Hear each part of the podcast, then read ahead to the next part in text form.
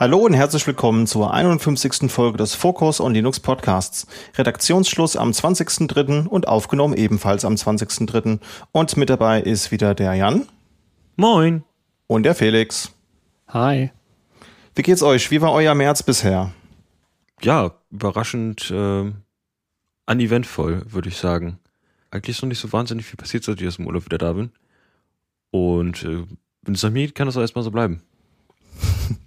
Klingt gut. Muss ja nicht immer was Neues geben. Wie sieht's bei dir aus, Felix? Was äh, machen die Projekte? Kommst du gut vorwärts?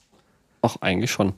Jedes hat so seine speziellen Herausforderungen. Alles entwickelt sich aber und vor allen Dingen geht die Zeit aber immer wieder schneller rum als gedacht. Also es ist ja schon wieder ein Zweifelsfall jetzt Ende März. Ist ja schon wieder die ersten, sind die ersten drei Monate des Jahres schon wieder rum.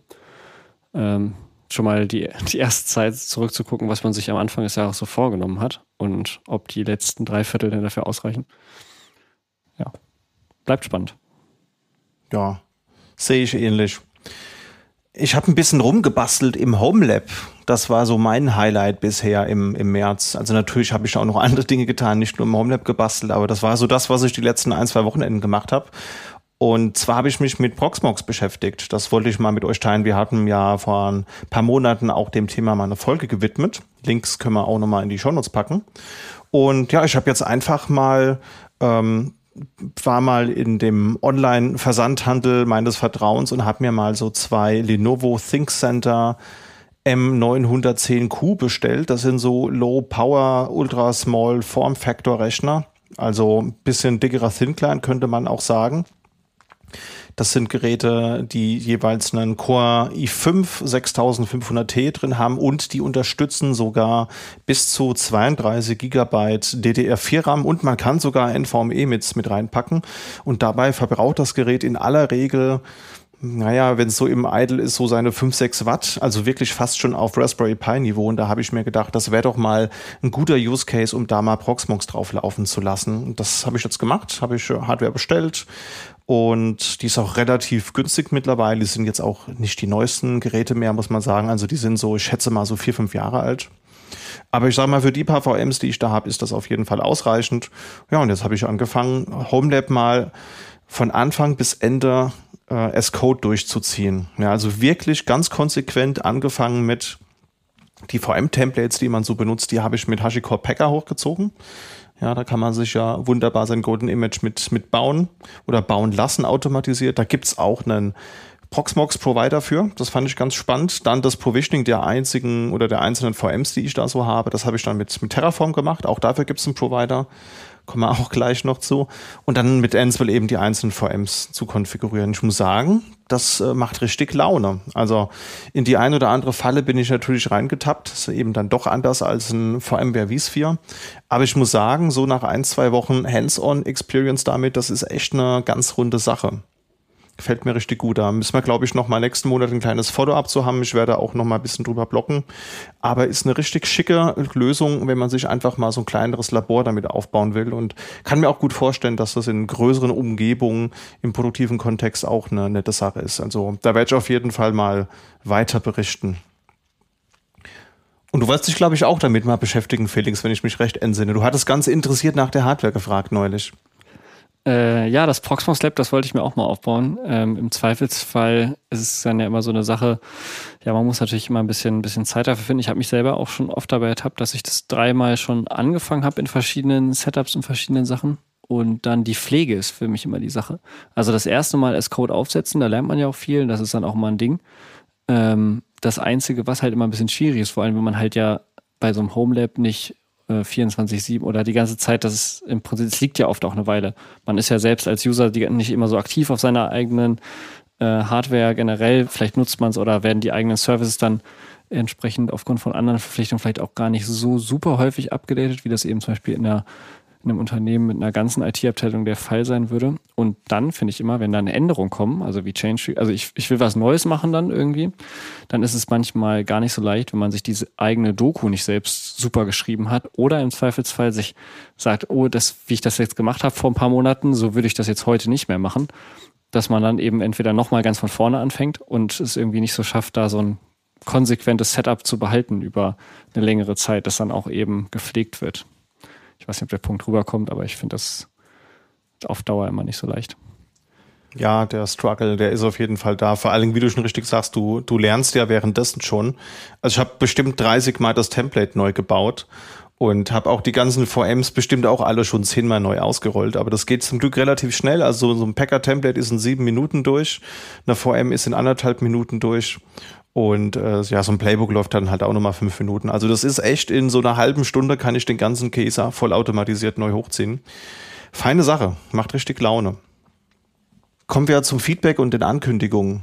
Und da müssen wir noch einmal kurz über Ubuntu Pro reden. Wir haben das ja in der letzten Folge ganz kurz angekündigt, dass das jetzt GA gegangen ist. Und was uns da aber nicht aufgefallen ist im Rahmen der Vorbereitung, ist, dass hier leider nach wie vor wieder sehr penetrante Werbung im Paketmanager zu sehen ist. Also da haben wir auch schon Feedback bekommen ähm, mit Screenshots, wo man dann doch wirklich sieht, dass das auf eine sehr fast schon übergriffige Art und Weise darauf hingewiesen wird, dass man die folgenden Updates nur dann bekommen kann, wenn man Ubuntu Pro Kunde ist und wo man diese Informationen findet. Und das ist natürlich auch zuweilen in der Community nicht so gut angekommen also da ähm, bleibt zu hoffen, dass Canonical hier vielleicht einlenkt und ist natürlich eine legitime Sache für einen Service, den man anbietet, Werbung zu machen. Aber die Frage, die sich hier dann doch stellt, ist, muss das im Paketmanager sein? Weiß ich nicht, wie ihr dazu steht, Felix und Jan. Ich glaube, wir haben das auch an der entsprechenden Stelle, als das erste Mal aufkam, schon mal ein bisschen diskutiert.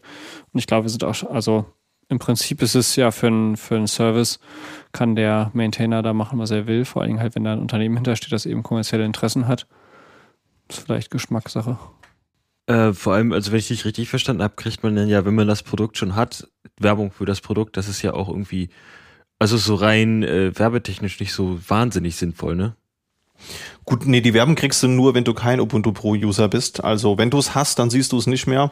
Ah. Aber es ist dann, dann doch schon eine sehr äh, ja, penetranter Art und Weise auf sein Angebot hinzuweisen. Einmal wäre ja okay, aber man kriegt das wohl auch wiederkehrend, haben verschiedene Leute im Feedback eingereicht. Bleibt zu hoffen, dass das vielleicht doch nochmal über, überdacht wird. Wir haben noch weiteres Feedback bekommen und zwar von Holger zur Proxmox-Folge. Und Holger hat gesagt, dass er ganz zufällig auf den Podcast gestoßen ist und findet die meisten Folgen auch interessant. Und er hat selbst auch Proxmox benutzt, kommt aber eigentlich so aus der Xen-Ecke und ist dann irgendwann bei XCP-NG gelandet.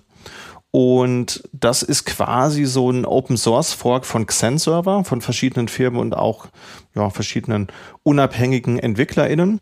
Und ja, ist eine etwas modernere Variante, könnte man so sagen, denn es gibt bei der Verwaltungsoption auch noch ein weiteres Tool, das man benutzen kann. Es gibt da nämlich beispielsweise Xen Orchestra. Das ist eine moderne Weboberfläche, die dann in einer dedizierten VM betrieben wird, mit der man dann eben seine Infrastruktur verwalten kann. Und das kann dann aber auch Backup und Disaster Recovery, wenn man, wenn man möchte. Und es gibt dann auch noch, das ist dann allerdings aufpreispflichtig, eben eine Hyperconverged Storage Lösung, die XOSAN heißt. Und das ja, haben wir gar nicht auf dem Radar gehabt. Wir haben ja ganz kurz mal über Xen gesprochen in der Proxmox-Folge, die wir euch auch nochmal in den Shownotes verlinkt haben. Und wäre vielleicht dann doch nochmal ein Blick wert, sich das mal anzuschauen. Also wenn ihr im Xen-Umfeld unterwegs seid und vielleicht so ein, euch ein bisschen mehr Innovation wünscht, dann guckt doch da mal bei XCP-NG vorbei. Vielleicht ist das ja genau das, was ihr sucht. Hat uns auch den Tipp gegeben, es gibt den YouTube-Channel Lawrence Systems und da gibt's verschiedene Videos, Tutorials zum Thema XCP-NG. Und es gibt zum Beispiel auch einen Vergleich zu Proxmox. Das ist vielleicht auch ganz interessant, gerade weil wir jetzt ja schon eingehend viel über Proxmox gesprochen haben. Haben wir euch auch mal in den Show Notes verlinkt. Könnt ihr gerne mal reinschauen, wenn euch das Thema interessiert. Und damit kommen wir zum Aufreger des Monats.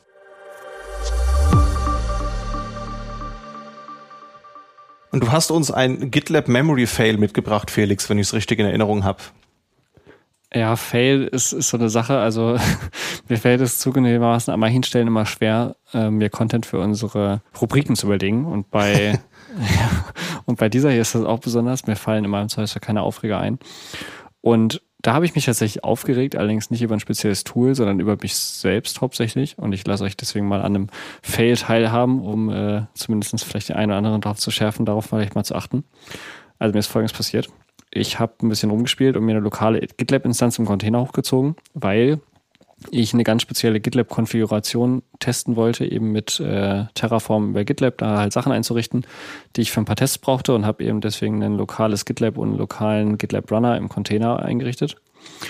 Und dann habe ich damit ein bisschen gearbeitet, die Tests eben entsprechend gemacht. Und dann musste ich aber an dem Tag, an dem ich das gemacht habe, anscheinend schnell los. Das wird später noch wichtig. Obwohl, eigentlich habe ich die Pointe schon verraten.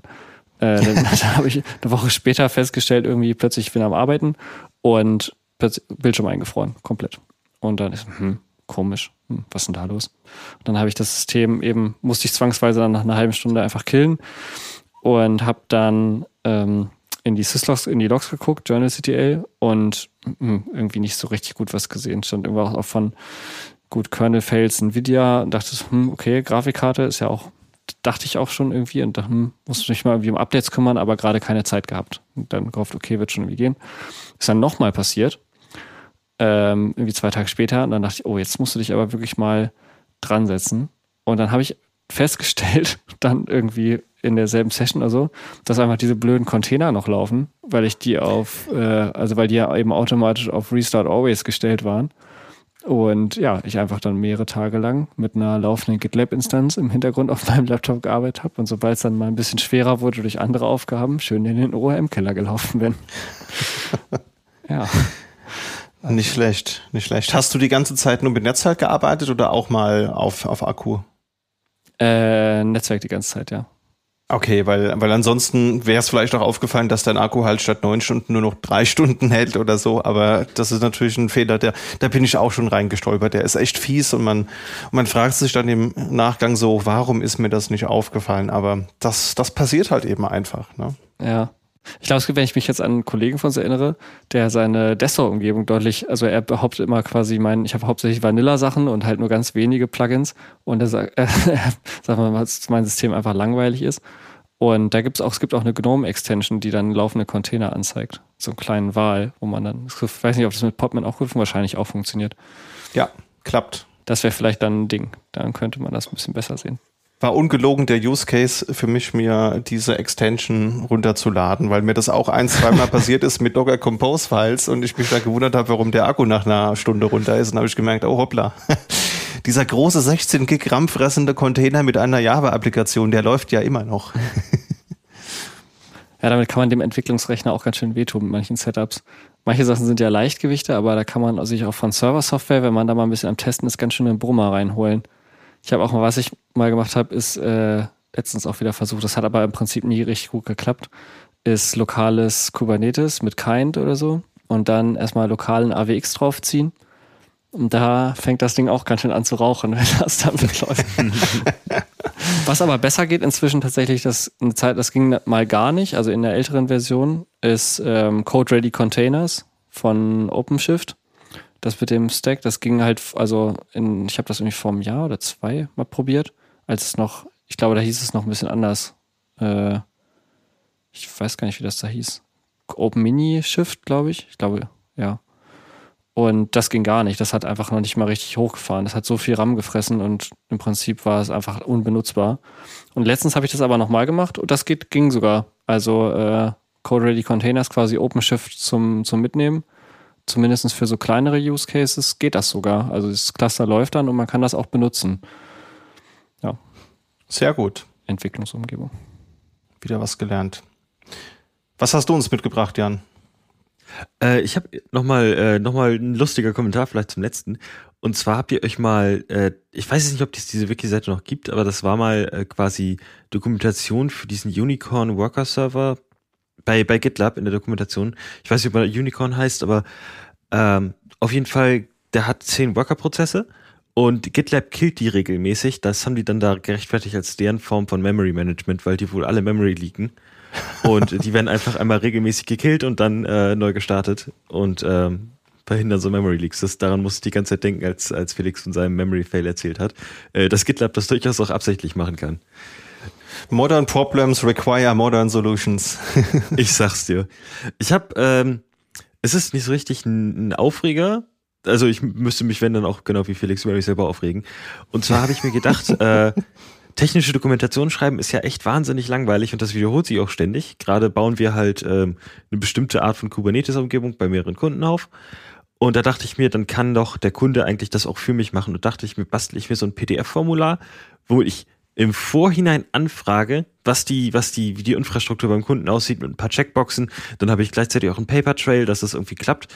Und dachte ich mir, PDF, das kann doch so Formularfelder. Und habe mich dann da weiter durchgeklickt, habe angefangen mit Pandoc, das hatte ich glaube ich auch schon mal vorgestellt, in Markdown dieses PDF zu schreiben. Habe dann angefangen, Formfelder da reinzumachen und ähm, habe dann gedacht, ah, das wäre ja eigentlich ganz cool, wenn der Kunde die, die Formfelder ausfüllt, irgendwie den DNS-Namen oder die, die Subdomain, die er haben möchte und seinen äh, DNS-Namen und das kombiniert das äh, Formular dann irgendwie und zeigt das dem Kunden direkt an. Und dann gibt es so ein bisschen so einen Wow-Effekt, oh, coole Dokumentation. Und äh, dann habe ich das gebastelt, dann ist mir irgendwie aufgefallen, dass ich da gerade, also in PDFs gibt es eine JavaScript-Engine, mit der man dann sowas basteln kann. Also habe ich in Markdown geschrieben, das wurde nach LaTeX kompiliert, das LaTeX wurde nach PDF kompiliert und in dem PDF waren dann JavaScript, das waren vier Programmiersprachen oder Programmiersprachen in Anführungszeichen zusammen. Hat natürlich auch gar nicht funktioniert am Ende. Also man musste das wie bei HTML in so ein Form-Environment packen. Und wenn man das in so ein Form-Environment gepackt hat, ging die gesamte Markdown-Formatierung futsch. Und dann dachte ich mir auch, das ist jetzt, das ist jetzt auch ein bisschen blöde. Da generiere ich wahrscheinlich lieber dann zum Schluss äh, Markdown. Äh, also dann lasse ich mir die Daten vom Kunden geben und generiere dann das Markdown äh, irgendwie mit einem Skript und einem Template und mach das lieber. Aber ja, das, das, da habe ich dann so ein bisschen so einen Schritt zurückgenommen und mir gedacht, das kann keiner warten außer dir. Ähm, und wenn du jemandem das erzählst, dann hält er dich für bescheuert. Und ähm, ja, genau, deswegen wird das jetzt wahrscheinlich eine Webform und ein Markdown-Template. Klingt maximal cursed, aber manchmal braucht man ja wirklich einfach nur außerordentliche Lösungen. Also mir fällt da auch ein Kollege ein, äh, der, der eine Brücke zwischen Excel und Ansible geschlagen hat, äh, um, um äh, Cisco-Switches zu konfigurieren. Ja. Weil der Workflow beim Kunden halt vorsieht, wir nehmen dafür Good Old Excel, da haben wir so eine schöne Freigabe oder haben uns so ein schönes Freigabedokument gebaut. Ja, und dann hat er sich da was gebaut schön in Makros, was das dann die Informationen durchiteriert, die ausliest, die dann in, in YAML-Dokumente packt, die dann einfach nur copy and paste muss. Also sieht auch maximal cursed aus, aber funktioniert und Hut ab, wenn man da eine Brücke schlägt. Also Grüße gehen raus an Frank, das ist schon echt, würde ich nicht unbedingt benutzen wollen, aber cool, dass es Leute gibt, die das wertschätzen. Ich würde auch sagen, tatsächlich ist so ein bisschen, was schwierig ist und was nicht, ist auch extrem Frage des Betrachters. Ja. Also vor allen Dingen in diesem, in dieser Disbalance zwischen so äh, ganz normale Windows Office Welt und quasi so, wir sind ja in einem Linux-Podcast mit Linux-Usern, äh, Workflows, die wir quasi für so ja, im Prinzip, da machst du einfach einen Markdown-File und dann renderst du das da zum PDF, ist doch mega easy. Denken die sich so, was haben die? Haben die eine in der Klatsche? Es gibt doch Adobe Reader Formfields, irgendwie so ein Editor, wo man das einfach zusammenziehen kann, so. Wahrscheinlich geht das tatsächlich, muss man gestehen, wenn man sich damit ein bisschen auskennt, fünfmal so schnell. Ich muss gestehen, das habe ich gar nicht. Also äh, Adobe Reader, das war immer, das seit der Schulzeit war das immer so eine so eine Commercial Software, von der ich ich habe nie in meinem Leben geträumt, mal Adobe Acrobat Pro oder so zu haben. Äh, von daher bin ich immer davon ausgegangen, ich muss irgendeine andere Methode, um, um PDFs zu äh, signen nehmen oder PDFs ja. zu bauen nehmen. Äh, irgendwie den den eingebauten PDF-Printer bei Word oder sowas. Und ich glaube, wir haben einfach eine, eine, eine, eine Floating-Lizenz für Adobe Acrobat in der, im Unternehmen. Bin ich mir jetzt nicht sicher, aber ich glaube, sowas könnte man irgendwo organisieren. Ja. Ja, wäre eine, wär eine Möglichkeit. Ich nehme dann lieber diese shady Free PDF Printer unter Windows XP, die mir auch gleich ein Virus noch installieren und die Platte verschlüsseln. Und so ein Werbebanner in, in die PDF noch reinpacken. genau. Printed with PDF uh, Free 24 oder sowas. Mhm. Sehr schön. Ja, mein Aufreger des Monats ist tatsächlich besagter Terraform Proxmox äh, Provider. Äh, ich habe mir da so ein schönes Template gebaut und habe mir dann so zehn VMs ausgerollt und habe die auch schön durchkonfiguriert in meinem neuen Homelab, wie ich ja eingehend gesagt hatte. Und dann habe ich das Template aktualisiert, weil ich irgendwo in meinem Master-Template äh, da hat irgendeine Einstellung gefehlt, irgendein Dienst, den ich per Default drin haben wollte. Habe dann das Template neu gebaut, habe einmal ein Terraform Apply gemacht, weil ich noch eine weitere VM bereitgestellt habe. Ja, und dann hat der Provider halt gesehen, oh, das Template auf Basis dessen du ausgerollt hast, das hat sich ja geändert. Na, dann roll ich deine 10 VMs mal neu aus. Und was ist natürlich passiert, wenn du dann abends zur fortgeschrittener Stunde nicht mehr so genau liest, was da eigentlich steht, haust einfach nur auf Yes, ja, und dann waren die 10 VMs halt weg. Dann hatte ich 10 neue VMs, die auf Basis des Templates dann eben ausgerollt wurden. Und da habe ich dann wirklich schätzen und lieben gelernt, dass Terraform ja diese Prevent Destroy Direktive anbietet Und äh, das hat mir sehr geholfen, dann bei den nächsten VMs beim Ausrollen, damit die ja nicht mehr kaputt gemacht werden. Also eine sehr wichtige Terraform-Lektion habe ich gelernt. Das ist jetzt nicht unbedingt ein Problem des Providers. Da ist die Doku nur so mittelmäßig, aber ich habe mich dann trotzdem mit dem Forum und verschiedenen GitHub-Issues habe ich mich ganz gut durchgebissen, würde ich sagen. Und so langsam steht das Ganze. Kommen wir mal zu den News des Monats.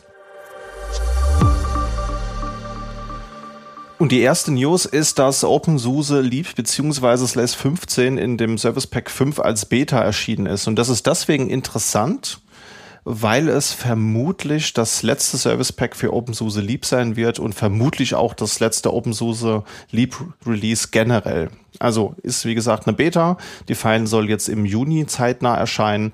Release Candidate gibt's im April. Das Ganze gibt's für x86 64, für ARM 64, PowerPC und auch die S390X Architektur. Das ist ein Consolidation Service Pack. Das heißt, das sind eher wieder Bug- und Security-Fixes und Verbesserungen bestehender Features und auch ein paar wenige kleinere auserwählte Features, aber jetzt wirklich keine großen Änderungen gegenüber Service Pack 4. Ja, wie schon gesagt, vermutlich letzter Service Pack für OpenSUSE Leap. Das ähm, ja, hat einfach damit zu tun, dass die äh, Laufzeit des Produkts dann halt eben einfach abgelaufen ist. Das heißt, man bewegt sich dann schon eher im Extended Support Bereich. Ja, das äh, heißt, die User, die sollen dann eben auf SLI migrieren. Migration wird da auch erleichtert, ist wirklich eine One-Click-Migration. Vorher war es eine Two-Click-Migration, also die haben es nochmal weiter erleichtert. Und äh, Slay-Kunden können natürlich noch weiterhin SLES benutzen. Das ist nicht das Thema, aber für die Community ändert sich dann halt eben ähm, dadurch dann der Zyklus. Ja, weil End of Life für OpenSUSE Leap ist eben der 31.12.2024. Ja, also das ist das erste Mal ja am 25.05.2018 erschienen. Das heißt, es sind sechs Jahre und sieben Monate. Und für Enterprise-KundInnen gibt's dann halt eben noch, die können noch länger Patches beziehen. Und man kann ja auch immer noch mal aufpreispflichtig noch mal LTS kaufen beziehungsweise LTSS heißt es ja bei SUSE und SUSE ist ja sowieso gerade in Umbruchstimmung, wenn wir an SUSE Alp denken. Ja, also das wird dann so eine langsame Transition zu SUSE ALP dann werden und solange wird dann SLES für die Enterprise-Kundin dann eben noch weiter gepflegt. Technische Änderungen. Es gibt neueres Mesa. Es gibt das Open H264 Repository, das auch standardmäßig aktiviert ist. Wir erinnern uns an die Codec-Geschichte. Die hatten wir ja vor einigen Folgen mal besprochen, äh, wo Patentrechte potenziell eben äh, verletzt sind. Und da gibt es jetzt eben ein offenes Repository, wo man sich das nochmal nachinstallieren kann in angepasster Form. Es gibt Python 3.10 als optionales Modul. Und äh, KDE Plasma wechselt von 5.18 auf 5.27. Das ist dann auch eine LTS-Version.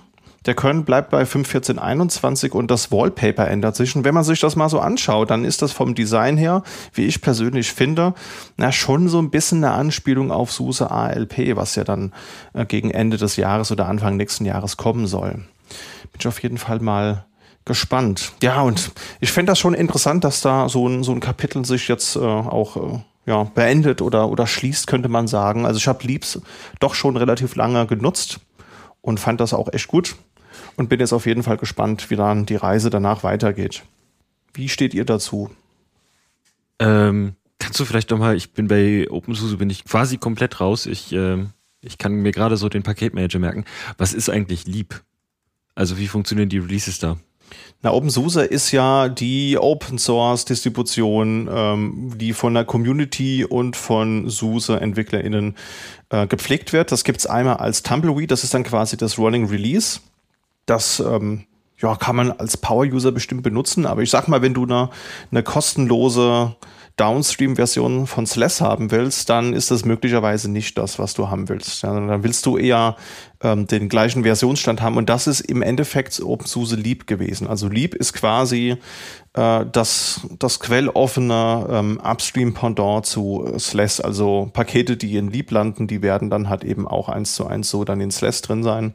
Ist so ein bisschen vergleichbar mit der Korrelation ähm, zwischen Stream und REL, nur dass äh, OpenSUSE Leap halt nicht vorwärts ist. Also Stream ist ja aktueller, ist ja immer N plus 1 gegenüber REL. Und hier sind Leap und SLES eben gleichgestellt. Hilft das weiter? Okay, jetzt, jetzt, äh, jetzt, jetzt habe ich irgendwie einen Überblick gewonnen. Ja, ähm, ich glaube, meine Meinung äh, dazu, also ich, ich traue mich nicht so richtig eine Meinung dazu zu haben, wenn ich jetzt gerade mal eben auf das Release-Schema erfragen musste. nicht schlimm. Also von dem, was du gerade erzählt hattest, sind ja viele Sachen, zumindest bei den Änderungen, ähm, decken sich halt mit Sachen, die wir überall schon beobachtet haben, oder? Also mit ähnlichen Sachen. Also das H265, dass es wieder eine Sache ist, eben durch das Mesa, das ist ja im Prinzip irgendwie jetzt, ja, nachvollziehbar, nach, auf jeden Fall nachvollziehbar. Bleibt, bleibt eine spannende Sache, ist aber alles in sich irgendwie schlüssig, oder? Denke auch, ja. Dann würde ich weitermachen. Es gibt nämlich auch eine Ubuntu-Fund-Neuigkeiten. Und zwar kommt jetzt Ubuntu 22.04.2 raus. Das ist ein LTS-Update und das ist das erste Release mit einem von den Hardware Enablement Stacks. Das ist quasi, dass neuere Kernels auf ältere LTS-Versionen gebackportet werden. Das Ganze gibt es mit Linux 5.19, Mesa 22.2.5. Äh, die GNOME Shell wurde auch von 42 auf 42.5 angehoben und LibreOffice wurde auch geupdatet. Dabei wurden dann auch ca. 680 Bugs behoben, die man in den Release Changes nachlesen kann. Und das Ganze ist noch bis 2027 unterstützt und im späteren Verlauf dieses Jahres soll dann noch ein weiterer Hardware Enablement Patch kommen mit äh, einem Kernel auf Basis von 23.04. Das ist das aktuelle Release. Obwohl, nee, das ist äh, Kommt noch. das kommende Release. Es ist ja noch Ende März. Ja. Genau. Das, äh, in der nächsten Folge werden wir da bestimmt drüber berichten können. Bin schon mal gespannt, was es da Neues geben wird. Genau. Ich denke, das wird dann, das wird hoffentlich auch wieder mein Themenbereich. Ich bin ja so ein Ubuntu, Ubuntu-Fanboy.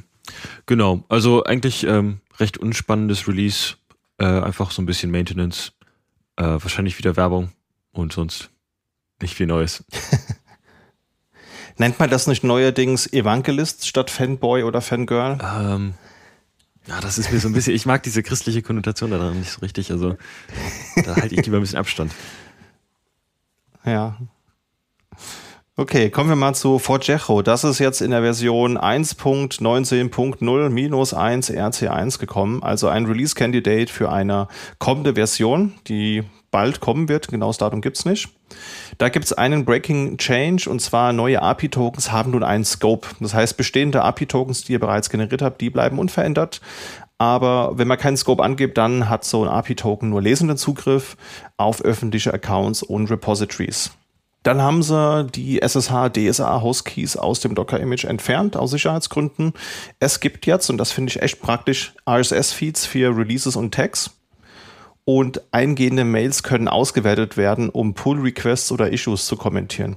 Ihr kennt das ja, man beobachtet irgendwo ein Issue und dann kriegt man eine E-Mail, wenn jemand anders in diesem Projekt das Ganze eben kommentiert und dann kann man da entsprechend drauf antworten und kann das dann zum Beispiel automatisiert kommentieren. Dann muss man sich nicht einloggen, sondern kann dann abends auf dem Handy ganz komfortabel über die E-Mail-Funktion beispielsweise einen Kommentar dalassen. Aber das eigentliche Highlight ist meiner Meinung nach Actions. Also die haben jetzt eine experimentelle CI-CD-Pipeline. Die ist natürlich noch nicht für den produktiven Einsatz geeignet. Die muss auch manuell aktiviert werden. Das hat damit zu tun, dass sie halt im Hintergrund dann User Secrets und den Secret Store aktiviert. Und ja, da sind sie sich noch nicht ganz sicher, ob das in puncto Security schon komplett ausentwickelt ist. Also muss man im Moment noch selbst tätig werden, um das Feature zu nutzen. Und wenn ihr das aber aktiviert habt, dann könnt ihr in eurem Git Repository eben einfach einen Punkt vor Jecho Ordner anlegen, da eben einen Workflows Ordner und da dann beispielsweise in YAML-Dateien entsprechende CI/CD Pipelines definieren. Dabei ist Syntax und UI stark an GitHub Actions angelehnt. Also wenn man schon mal GitHub Actions benutzt hat und sieht das dann, dann fühlt man sich gleich zu Hause. Und damit diese Pipeline ausgeführt wird, braucht man natürlich noch Runner, wie das bei GitHub Actions oder bei der GitLab CI/CD Pipeline ebenfalls der Fall ist. Braucht man hier dann eben Hosts, die dann die einzelnen Jobs ausführen. Und da wird im Hintergrund zum Beispiel das ACT oder das Act Tool benutzt, das man auch auf GitHub findet. Das ist so ein Stück Software, das dafür verwendet werden kann, um GitHub Actions lokal auf dem Rechner auszuführen. Das heißt, man hat Runner, die sind registriert damit und die führen dann halt eben auf Basis dieser Library dann die Actions lokal aus. Und das finde ich, das ist echt eine feine Sache. Also das ist so ein Feature, da warte ich schon lange drauf, dass Gitti bzw. Forgejo das mitliefern weil ähm, ja im Homelab finde ich jetzt ein GitLab oftmals zu zu groß. Ich weiß, Felix, du gehörst zu den Leuten, die sich auch gerne mal auf dem Laptop sich ein GitLab bereitstellen. Aber ich sag mal, auf so einer kleinen Hetzner-Box oder auf irgendeiner anderen Cloud-VM, die man sich klickt mit 2 Gigramm, wo ein paar Applikationen drauf laufen, weiß ich jetzt nicht, ob ich dann auch noch ein GitLab drauf hosten muss. Da ist so ein Forcejo meistens eine leichtere Alternative. Und dass da jetzt halt eben auch ohne großes Hackmack dann auch eine CI-CD-Pipeline reinkommt und man dann nicht noch manuell sich einen dedizierten CI-CD-Pipeline-Container bauen muss, Finde ich ganz nett. Da freue ich mich auf jeden Fall drauf. Ich habe es noch nicht getestet, aber werde das auf jeden Fall in einer der nächsten Releases mir mal näher anschauen, wenn es vielleicht nicht mehr Alpha, sondern vielleicht schon äh, eher Beta-Stadium hat. Wäre das auch was für euch? Ähm, diese Actions auf jeden Fall, weil bis jetzt habe ich das eigentlich alles, alles, was ich irgendwie so actionsmäßig habe, läuft auf einem privaten GitHub-Repo. Was ich noch ganz interessant war, war dieser Breaking Change mit API-Tokens. Äh, da habe ich in der Vergangenheit immer irgendwie so ein bisschen schlechte Erfahrungen macht, wenn man sich so ein, so ein Scope nachträglich macht und dann nicht einmal Tabula Rasa macht mit API-Tokens. Das ist bei, bei Cloudflare habe ich das, da gibt's ja jetzt irgendwie API-Keys und API-Tokens und bei dem einen braucht man die E-Mail, bei dem anderen nicht und irgendwo ist das auch optional und die Tools müssen dann alle irgendwie drei verschiedene Arten von Tokens unterstützen und äh, ich glaube, da so ein einfach mal einmal Tabula Rasa machen und äh, alle Tokens neu machen, ist sowieso gute Practice. Hätte ich, glaube ich, besser gefunden, aber äh, ich habe auch nur so eine Handvoll Instanzen am Laufen und muss nicht hunderte Keys austauschen. Was ich besonders spannend finde dabei, ist dann halt diese Entwicklung, das haben wir auch an, also sieht man eigentlich bei vielen Projekten an verschiedenen Stellen, dass manche Features einfach Sets natürlich ergänzen. Zum Beispiel ist ein Git-Repo oder in einem Code-Server eben mit einer CI-Pipeline, das ergibt einfach Sinn. Ne? Das ergibt einfach Sinn. Ähm, das Problem ist dabei, es kommen dann eigentlich auch andere Sachen, die wiederum Sinn ergeben, die ja dann quasi zum Beispiel GitLab zu einer Komplettlösung gemacht haben, die halt jetzt ein bisschen zu fett ist. So, oder zu fett kommt doch an, für wen, also für welchen Use Case. Aber wie du es gerade gesagt hast, halt für einen einfachen Code-Server eigentlich schon ein bisschen doll ist. Natürlich hat, ist GitLab schon extrem, dadurch, dass ja eben diesen DevOps äh, oder generell Plattformansatz besagen und sagen, okay, du musst halt nur noch äh, GitLab haben und wir haben halt alles für dich. Wir haben Security Scanner, wir haben eine Image Registry, wir haben eine Package Registry, wir haben Issue Tracking, wir haben wir sind ein Project Management Tool, also wirklich ja alles macht, was ja schon sehr, sehr doll ist. Die Frage ist nur bei solchen kleineren Tools, eben wie zum Beispiel bei einem Project, wo hört es dann auf? Ja. Ne? Also was mache ich dann nicht mehr? Wo sage ich dann klar den Cut, okay, ne, wir sind halt bis zu dieser Größe sind wir gut und äh, dann auch sich traut zu sagen, okay, nee, wenn du halt jetzt zum Beispiel noch ein Issue-Tracking brauchst in dem Schächen oder ein Project-Management, dann installier dir halt ein ganzes GitLab. Oder ob es jede, jedes Tool, was neu kommt von unten, immer dazu verdammt ist, den Weg der anderen nochmal nachzugehen, um dann selber irgendwann zu groß zu sein, um dann wieder ersetzt zu werden. Ja. Das hatten wir ja bei, bei AWX mit dem Semaphore, dass wir gesagt haben, okay, irgendwie AWX war ja die, also gefühlt die einfache Variante. Jetzt kriegt man das nicht mehr so einfach, weil es halt eben jetzt ein Container-Deployment ist und nicht jeder direkt Zugang eben zu einem Kubernetes-Cluster hat. Und ja, von unten kommt dann halt eben Semaphore, was sagt, okay, wir sind, wir sind halt jetzt nur das, das Lokale, aber wie doll wächst es dann? Und das ist, glaube ich, echt so ein Problem, was alle Projekte so ein bisschen haben. Ja, ja, das stimmt. Ähm, kann gut sein, dass wir in, in drei Jahren über einen neuen Fork sprechen und sagen, dass Forcejo ja mittlerweile auch ein riesiger Moloch geworden ist. Das ist halt schon so ein strukturelles Thema, das sich durchzieht. Und das Schöne ist ja aber auch, dass die Tools ja, äh, zumindest GitLab, dir die Dinge ja nicht aufzwängt. Das ist ja das, was ich daran so schätze. Also du kannst die, diese ganzen Features nutzen, musst es aber nicht. Also du kannst nach wie vor deine eigenen lokalen, äh, anderen Wikis und so weiter nutzen das wirkt sich natürlich auch drauf aus, wenn du halt passend zu deinem Code, der dann noch äh, hochgeladen wird, dann auch User hast, die dann natürlich alle, alle paar Minuten da massenweise Content ins Wiki packen, dann ist natürlich klar, dass dadurch dann auch die Hardware-Anforderungen nochmal steigen. Und du hast uns News zu FlatHub mitgebracht, wenn ich es richtig sehe, Felix? Ja, genau ähm, FlatHub auch ein ganz spannendes Projekt, in dem sich auch viel tut und ab und zu hat man dann ja auch mal ein bisschen die Chance, hinter die Kulissen zu greifen, wie das Ganze dann organisiert ist. Denn es geht ja nicht immer nur um die technische Umsetzung, die uns natürlich vor allen Dingen auch brennend interessiert, aber vor allen Dingen eben im Open Source Umfeld spielen ja auch immer verschiedene Boards, Foundations und Organisationen eine Rolle, um das Ganze eben auch zu tragen, zu organisieren und eben zum Teil zu standardisieren. Und bei FlatHub ist das ganz spannend. Da spielen nämlich mehrere Organisationen direkt eine Rolle, die das Ganze sich, also die vorgenommen haben, äh, neue Standards zu schaffen, eben für Desktop-Applikationen unter, unter Linux. Und zwar läuft FlatHub im Moment ähm, unter der Schirmherrschaft der GNOME Foundation, zumindest legal.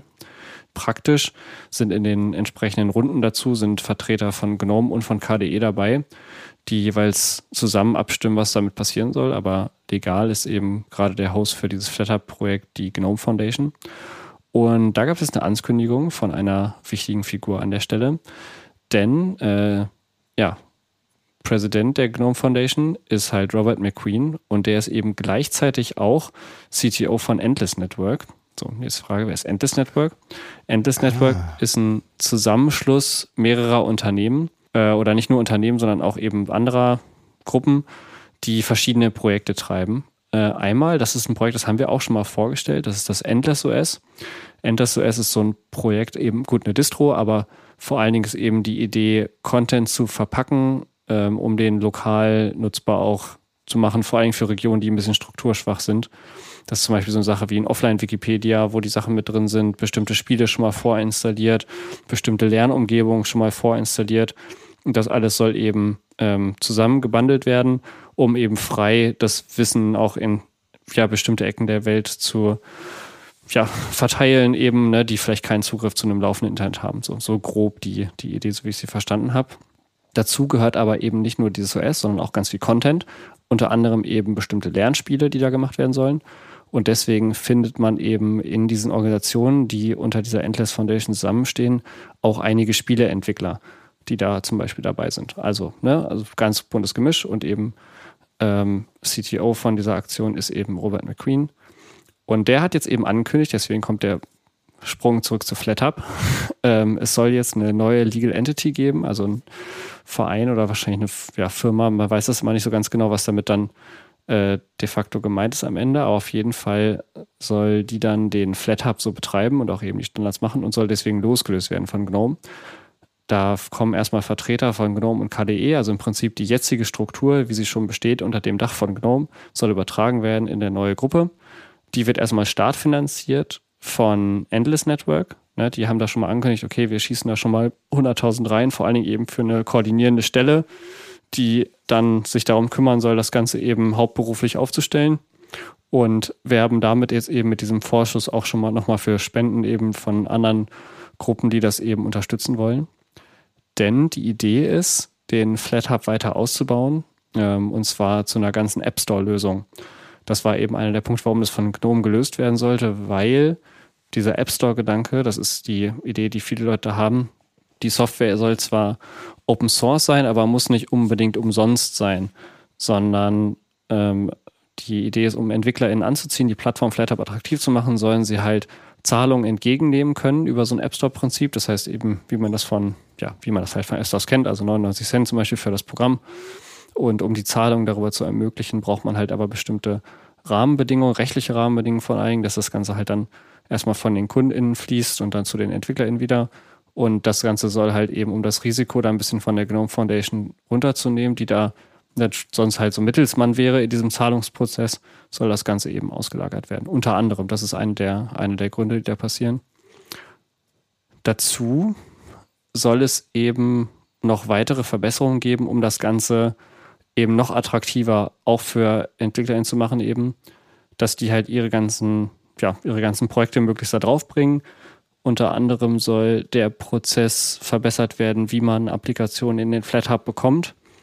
Im Moment ist das, man muss einen Pull-Request stellen auf das zentrale FlatHub-Projekt und wenn der halt genehmigt wird, dann wird das Projekt eben aufgrund der Datei, die man da reingepackt hat, von so einer ja, Manifest-Datei, wird dann halt gelistet und das soll inzwischen, also in Zukunft, das wird technisch noch ausgearbeitet, aber soll wohl so eine tokenbasierte Lösung sein, wo man dann einen CICD-Workflow einfach zum Beispiel eine vorgefertigte GitLab-Pipeline bei sich reinpackt. Man kriegt irgendwie einen Token und danach kann man das Projekt eben automatisch registrieren und auch eben hochladen, sodass jeder, der da halt entwickelt, relativ schnell neue Versionen eben in diesen Store pushen kann. Ja. Cool. Finde ich sehr, sehr spannend, weil das ist ja häufig so ein Kritikpunkt von EntwicklerInnen gewesen. So auch häufig ein Argument für Alternativen wie den Snapstore, dass man eben sagt, naja, aber da kann man halt eben, äh, ist die Integration besser, es ist einfacher, seine Anwendungen dann eben an die User zu bekommen. Und ich finde auch die Monetarisierung durchaus etwas, das man äh, ja, verstehen muss und wo man sich mal drüber unterhalten können muss. Also das gibt's ja, war das nicht bei Elementary OS sogar auch, dass die den Store um eine Billing-Funktion erweitert haben? Also ich denke, das ist auf jeden Fall sinnvoll, das für EntwicklerInnen anzubieten. Ich fände es tatsächlich auch organisatorisch vor allen Dingen sinnvoll, wenn das eben zentral gelöst wird.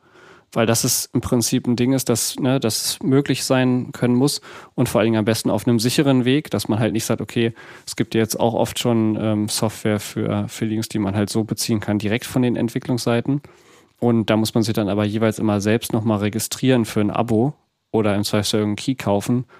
Und eigentlich finde ich das als User nicht so, nicht so dolle. Also ich finde es schon cool, wenn es halt über alle Distros hinweg, ähm, denn ich, also ich finde auch schon diese, die Distro-Welt, es muss nicht ein, eine Distro nur noch nur geben, quasi, aber zumindest so ein Zoo von, von Standarddingern, die aber zum Beispiel sich aus demselben Store bedienen können, indem ich auch eben wie bei einem Android gezielt äh, Applikationen erwerben kann, die dann dementsprechend eine hohe Qualität haben. Das fände ich schon gar nicht so schlecht. Ja, genau. Und gerade irgendwie diese Bezahlmaßnahmen, das kann ich auch total verstehen, wenn man das nicht machen möchte, wenn man sich da nicht mit Kreditkarten rumärgern möchte. Die muss man ja auch speichern. Man muss mit, äh, ja. mit geklauten Kreditkarten irgendwie leben. Äh, also, ne, das ist ja, äh, du lachst, das ist ja eine, das liegt ja in der Natur der Sache. Also, es liegt jetzt vielleicht lustig, dass wenn jemand Kreditkarten klaut, um, um bei FlatHub einzukaufen. Aber das, äh, das passiert ja durchaus. Das muss man ja irgendwo auch einpreisen dann. Und äh, das kann ich total, also ich würde es nicht machen wollen und wenn die Gnome Foundation das nicht machen will, dann verstehe ich das sehr gut. Und ja, das ist ja, das wie sagt man immer so schön, das ist ja freie Software, das kommt ja nicht von Freibier, das kommt von Freiheit. Ähm, genau. Finde ich, finde ich durchaus sinnvoll. Ja, Billing ist eh total kaputt von Online-Inhalten. Also ich glaube, da könnte man auch eine separate Folge mal, mal drüber machen. Äh, da gibt's glaube ich, keinen, keinen sinnvollen Standard, der weltweit für verschiedene Dinge genommen werden kann. Du hast noch ein weiteres Thema, Felix, auf das ich mich schon sehr freue. Da habe ich am Wochenende auch schon mal ein bisschen reingehört, worum es da so geht. Aber erzähl uns doch mal ein bisschen mehr über Vanilla OS. Ja, das ist ganz spannend. Die Überleitung passt auch eigentlich ziemlich gut. Wie Christian schon sagt, ich habe mir für, für euch, für uns, für alle äh, mal Vanilla OS runtergeladen und mal testweise installiert. Ähm, ich habe mich dabei auch tatsächlich, muss man so fair sagen, ähm, an einem Artikel von der, von der Heise langgehangelt so ein bisschen. Den haben wir euch verlinkt. Ähm, da ist das, das meiste auch relativ gut beschrieben. Ich kann jetzt nochmal so ein bisschen meine zusätzlichen Eindrücke vermitteln und beschreiben. Was ich als erstes ganz spannend finde. Und zwar Vanilla OS, also erstmal, was ist überhaupt? Vanilla OS ist eine Distro basiert auf Ubuntu, ist aber nicht nur Ubuntu, sondern hat ein ganz eigenes Konzept zur Ausführung von Applikationen, wie Applikationen installiert werden sollen. Und das Ganze ist eben so ein bisschen, ja, ein kind of immutable OS. Also es ist nicht, ne, kommt auf immer darauf an, was man unter dem Stichwort immutable bei Betriebssystemen denn so ein bisschen versteht. Und was ich als Überleitung deswegen ganz spannend fand. Ähm, es ist zwar ein Ubuntu, aber äh, Snap ist deaktiviert per Standard. und äh, Desktop-Apps kommen direkt quasi als, als Flatpak. Das heißt, die vor, voreingestellten Applikationen sind direkt Flatpak. So schließt sich so ein bisschen der Kreis. Das ist eigentlich ganz spannend, weil äh, da kommen dann die nächsten News von, von Christian, was sich da bei Ubuntu Bezug auf Flatpak getan hat. Der Installer, das ist nämlich so ein bisschen der Punkt, wo der, wo der Bericht einsteigt, also Heise sagt, die ganze, also man muss immer auf der ganzen Platte installieren. Ich kann das jetzt nicht direkt bestätigen. Es kann sein, dass ich, ich habe die Option tatsächlich für Parted nicht durchgeklickt, hätte ich mal machen sollen, aber sie ist zumindest da. Also wenn, dann ist es ein Bug, dass sie nicht richtig funktioniert. Aber die Option, dass ich meine Platte halt, also da Partitionen auswählen kann, wo ich das haben will, ähm, scheint zumindest da zu sein. Es kann aber sein, dass die nicht funktioniert. Ich habe es da nicht, das nicht zu Ende verifiziert. Was aber direkt auffällt, ist, dass im Gegensatz zu einem normalen Ubuntu GNOME Desktop unverändert ist. Das heißt, man, ne, es landet einfach im GNOME. Es sieht im Prinzip aus wie mein, mein Fedora darunter, wenn ich die VM gestartet habe. Und was halt das Kernfeature ist, ist, dass Applikationen ähm, werden nicht auf dem, also wenn sie nicht gerade über Flatpaks kommen, die ja im Prinzip auch kind of Container sind, wo halt dann äh, die Sachen mitgeschippt werden, sondern andere Applikationen laufen in richtigen Container, also Container-Containern auf Basis von, von Podman und eben vor allen Dingen von Distrobox. Äh, das ist mhm. ein Projekt, das haben wir auch schon mal vorgestellt. Das geht im Prinzip darum, über sehr eng mit dem Betriebssystem verbundene Container, eine, also Umgebung bereitzustellen, die ja, also andere Distributionen halt eben nutzbar zu machen äh, mit deren Paketmanagern, mit bestimmten ja, Library-Abhängigkeiten, die halt nur die haben und die halt in anderen Distros nicht verfügbar sind. Aber eine sehr enge Kopplung ans Host-System. Das heißt, man hat nicht, wenn ich das jetzt per Hand machen wollen würde, müsste ich ja relativ viele Dinge mounten, den X-Server im Container bereitstellen, alle solche Sachen. Also um das zum Beispiel grafische Applikationen in Containern lauffähig zu machen.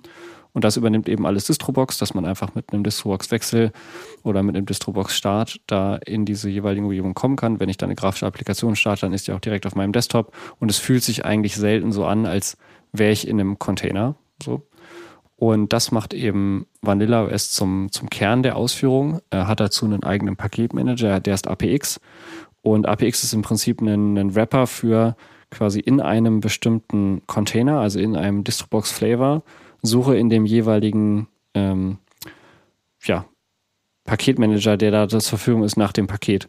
Das heißt, ich habe zum Beispiel die Möglichkeit, theoretisch, ich kann mir drei verschiedene Arten von Vim installieren, äh, jeweils die Paketquelle von, auch dann wahrscheinlich also dementsprechend auch in verschiedenen Versionen. Ähm, einmal halt mit DNF, das heißt, ich mache APX-Install minus minus DNF und dann halt Yum. Mhm. Und das ist im Prinzip das Alias für Wechsel in den DNF-Container, der DFF-Container ist in dem Fall der Fedora-Container und installiere da halt mit DNF äh, einen Vim. Dasselbe könnte ich aber auch mit apt machen und dementsprechend auch ähm, das dann so machen, wenn bestimmte Applikationen eben nur für APT zur Verfügung stehen oder zum Beispiel nur eine apt-Registry haben oder ein Mirror haben, dann kann ich die gleichzeitig auf demselben System nutzen, weil im Prinzip die verschiedenen Anbindungen in verschiedenen Containern stattfinden. Soweit die Idee. Cool. Das klappt auch relativ gut. Ähm, dazu kommt eben noch der Punkt immutable deswegen. Ähm, erstmal, weil halt die Container natürlich nicht alle ähm, Verzeichnisse meines Host-Systems gemountet haben. Zum Beispiel teilen sich nicht dasselbe var-System. Das ist so eine Sache, also var-log. Das heißt zum Beispiel, wenn ich jetzt halt Logging in einem bestimmten Container habe, habe ich das halt nicht auf dem, auf dem Host-Host-System. Und was wir noch? Ähm, genau, das, das Root-File-System ist zum Teil eben, also vor allen Dingen der, der Teil mit dem Kernel, ist mit einem anderen Projekt verbunden, das heißt ähm, AB-Root. Und mit AB-Root ist es halt so, dass wenn ich jetzt ein Update mache von dem System, also ich installiere halt einfach System-Updates von, von dem Vanilla OS selbst, dann wird das immer in die Variante von dem Root geschrieben, wo ich gerade nicht bin. Das heißt, wenn ich im A-Root bin, dann wird es halt in den B-Root geschrieben. Und beim nächsten Boot wird dann halt hart gewechselt. Das heißt, das Ganze ist halt eine Interaktion. Äh, oder nicht, heißt nicht Interaktion, sondern ähm, Transaktion. Eine Transaktion. Also im Prinzip, wenn die fertig ist, quasi, also wenn, wenn, gesagt okay, das Update war erfolgreich, du hast halt das hier die neue Version installiert, dann wird das halt dementsprechend gefleckt und er bootet halt beim nächsten Mal in die neue Version. Was aber ganz cool ist, dadurch steht natürlich automatisch die ältere noch zur Verfügung, wo du ja noch nichts gemacht hast. Das heißt, wenn du zum Beispiel an Kernel-Parametern rumschraubst, was du auch machen kannst, ähm, dann bootest du beim nächsten Mal eben in diese neue Version. Und wenn die neue Version halt nicht bootet, dann kannst du immer noch in die alte Version booten und bist im Prinzip genauso wie vorher. Ja, weil du halt beide behältst. Ja. Das ist schon gar nicht so schlecht. Also ich habe als Fazit vielleicht noch, bevor wir vielleicht eine kleine Diskussion anstoßen, ähm, ich finde das sehr cool. So, ich, die Idee ist auch einfach sehr cool, dass man sagt, okay, wenn man zum Beispiel mit ganz verschiedenen Softwarepaketen aus verschiedenen Distros, also aus verschiedenen Quellen so ein bisschen arbeitet und tatsächlich manchmal das Problem hat, okay, Dinge, die ich jetzt bräuchte, werden nicht für beides geschippt oder ich habe irgendwie das Gefühl, dass ein äh, schon ein bisschen Immutable-System mir ganz gut tun würde, eben, ne, weil ich halt einfach viel mit, keine Ahnung, neuen Sachen arbeite und die ich dann später wieder wegschmeißen muss. Zum Beispiel könnte ich ja diesen Distrobox-Container im Hintergrund auch immer komplett wegschmeißen. Das heißt, ich könnte halt zum Beispiel viel arbeiten für ein Projekt innerhalb eines Containers und den dann halt komplett weghauen. Ähm, ich meine, man kann, auch zumindest bei Distrobox geht das, kann man auch mehrere Container desselben Flavors anlegen. Ich weiß nicht genau, wie das in Vanilla OS implementiert ist, das müsste ich nochmal gucken. Aber dann könnte man im Prinzip auch für jedes seiner Arbeitsprojekte zum Beispiel eine relativ isolierte Umgebung haben, die man einfach nach Projektabschluss einfach weghaut, ohne sich halt auf Dauer sein System zu verschießen, wenn da halt spezielle Tweaks nötig sind. Allerdings habe ich das Gefühl, jetzt von meinem Kurztest, ähm, ich würde es hauptsächlich, also erstmal sowieso der Punkt, es muss sich, glaube ich, noch ein bisschen weiterentwickeln, bis man es wirklich zum Day-to-Day-Use entwickeln kann. Und äh, wenn man das Toolset so halbwegs versteht, eben, dass es halt über, wie es mit Containern gelöst ist im Hintergrund, dann können, glaube ich, auch containerspezifische Probleme auftreten. Ähm, das System ist wahrscheinlich deutlich nutzbarer, wenn man weiß, was da passiert. Also ich mhm. könnte mir vorstellen, wenn man keine Ahnung von Containern hat und nicht weiß quasi, ja. was im Hintergrund quasi Podman und welche Mounts dahinter stehen und sowas und was ich wo sehe und was wo nicht und vielleicht auch wie das mit dem Netzwerk so ein bisschen geregelt ist, ähm, dann kann ich mir vorstellen, dann kann man in Probleme laufen, die dir richtig Kopfschmerzen machen. Also ich würde es vor allen Dingen dann, also aber wenn man dann weiß, also wenn man weiß grob, was da passiert und dementsprechend auch genau nachvollziehen kann, okay, stimmt, ich bin im Container, deswegen kann ich jetzt Dinge, die ich hier schreibe, kann ich dort nicht lesen, weil ne, das ist halt ein anderes, ein anderes Layer so. Wenn man das gut nachvollziehen kann, dann ist es, glaube ich, eine coole Sache, ja. Und ihr so? Ja, spannendes Thema. Also äh, ich habe auch mal kurz reingeschaut, beziehungsweise ich habe mir mal den CT Uplink Podcast Folge 47.5 angehört. Den haben wir euch auch in den Show Notes verlinkt. Da geht es unter anderem über Vanilla OS und habe mir auch den Heise-Artikel, den wir euch auch verlinkt haben, angeschaut. Ist ein spannendes Thema. Ich glaube auch für, für Power-User ist das wirklich spannend, weil naja, häufig ist es wirklich so, dass man sagt, ich habe hier Pakete verschiedener Couleur, die ich mal testen muss und die Antwort auf die Frage, welche Distribution benutzt du, die lautet mit Vanilla OS halt einfach ja, weil aptX kann apt, kann AOR, DNF, APK, Zypper, nix. Zumindest sind das die Optionen, die man eben in der Infopage von APX findet. Kann sein, dass es noch nicht alles gleichmäßig qualitativ umgesetzt ist, aber die Roadmap ist auf der Webseite ja wirklich transparent. Also als, als Daily Driver wüsste ich jetzt keinen Use Case. Da bin ich mit Distrobox eigentlich ganz gut bedient.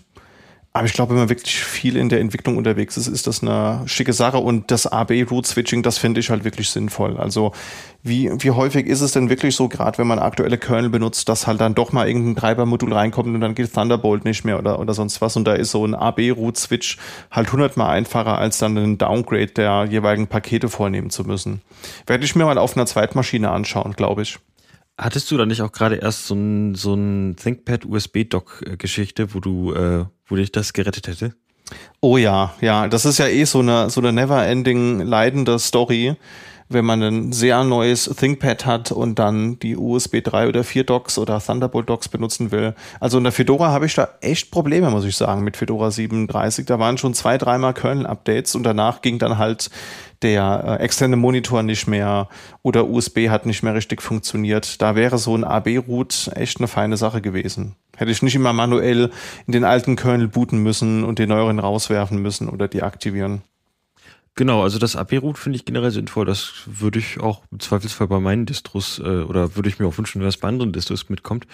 Äh, was ich glaube, den Haupt-Use-Case, den ich hätte, wäre, dass ich wahnsinn, also APT ist irgendwie so dass der, der Minimum-Effort. Wenn irgendein Entwickler irgendwas ausliefert, dann meistens das APT.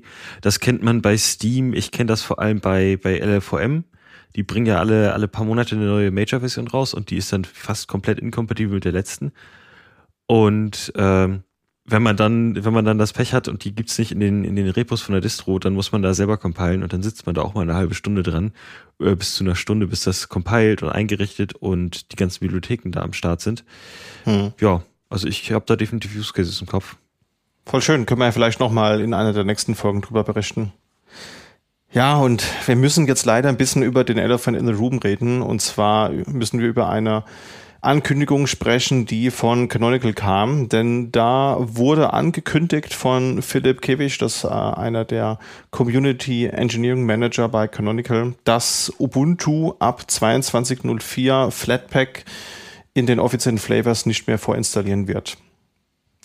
Das hat keinerlei Auswirkungen auf Systeme, die ihr upgradet. Man kann das auch nachinstallieren. Das heißt nicht, dass jetzt der Flatpak-Support entfernt wird, wie das ja sofort vermutet wurde. Und das bezieht sich vor allen Dingen auf die offiziellen Flavors. Das heißt Ubuntu, Kubuntu, Lubuntu, Butchie, Kühlin, Mate oder Mate, Studio, Unity und Xubuntu. Die Begründung, also der, der Forums-Thread, den wir euch verlinkt haben, der ist relativ lang, aber ich glaube, die Quintessenz der ersten fünf Absätze ist so nach dem Motto, die beste und sicherste Experience gibt es nur mit Snap. Das ist zumindest die Aussage, die Philipp hier eben, eben trifft. Naja, und es ist passiert, was passieren muss. Es gab einen schönen Rant im Forum und sämtliche Frustration hat sich da ein bisschen entladen. Es haben sich auch direkt zwei weitere Threads davon abmoderiert, wo dann Flatpak und Ubuntu weiter diskutiert wurde. Aber man kann sagen, von mehreren Usern kam die Kritik, dass auf die Community nicht gehört wird. Und generell gab es massive Kritik an den unnötigen Zusatzschritten. Also man muss jetzt quasi, wenn man sich jetzt ein neues Ubuntu 23.04 meinte ich übrigens auch nicht 22, da hat sich hier ein kleiner Fehler eingeschlichen, weil 23.04 kommt ja jetzt bald.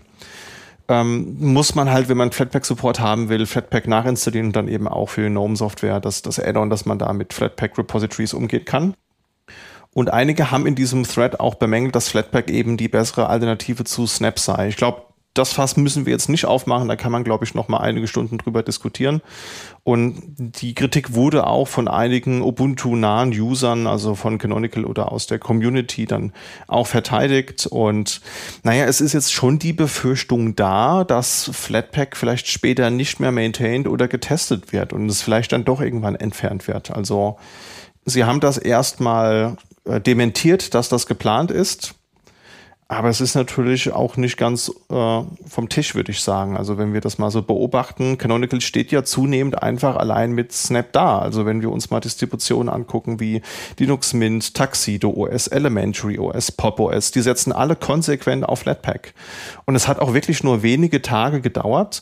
Da wurde ein neuer Remix angekündigt und zwar Ubuntu Flatpak Remix, was wir euch auch verlinkt haben, passend mit dem Thread und den ganzen anderen Infos die sich eben zum Ziel gemacht haben, ein Ubuntu zu releasen, was mit Flatpak-Support kommt und wo man sofort Flatpaks benutzen kann.